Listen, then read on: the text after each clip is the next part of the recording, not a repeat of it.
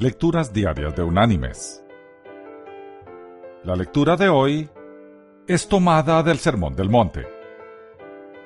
Allí en el Evangelio de Mateo, vamos a leer del capítulo 7, el versículo 12, que dice,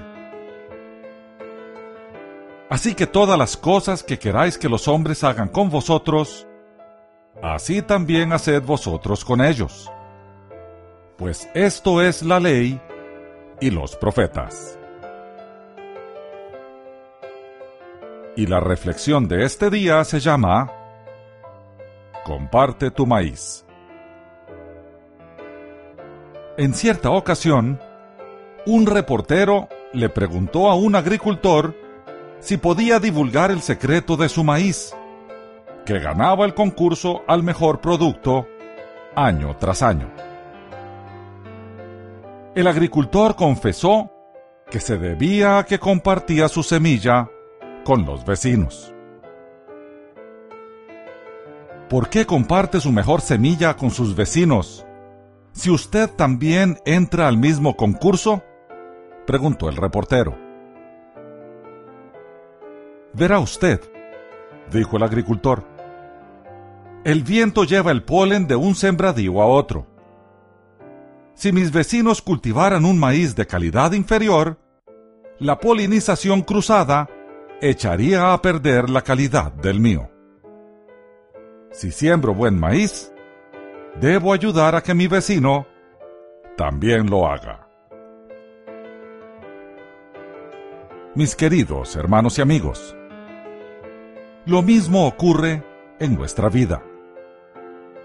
Quienes decidan vivir bien, deben ayudar a que los demás vivan bien. Porque el valor de una vida se mide por las vidas que toca.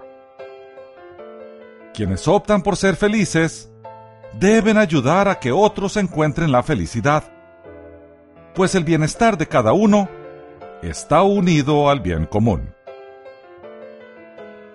Esta no es una fórmula mágica. Es un mandato de Jesús para todos aquellos que se llaman sus discípulos. El proverbio antiguo decía, no hagas lo que no quieres que te hagan. Este proverbio llamaba a la pasividad, al no hacer.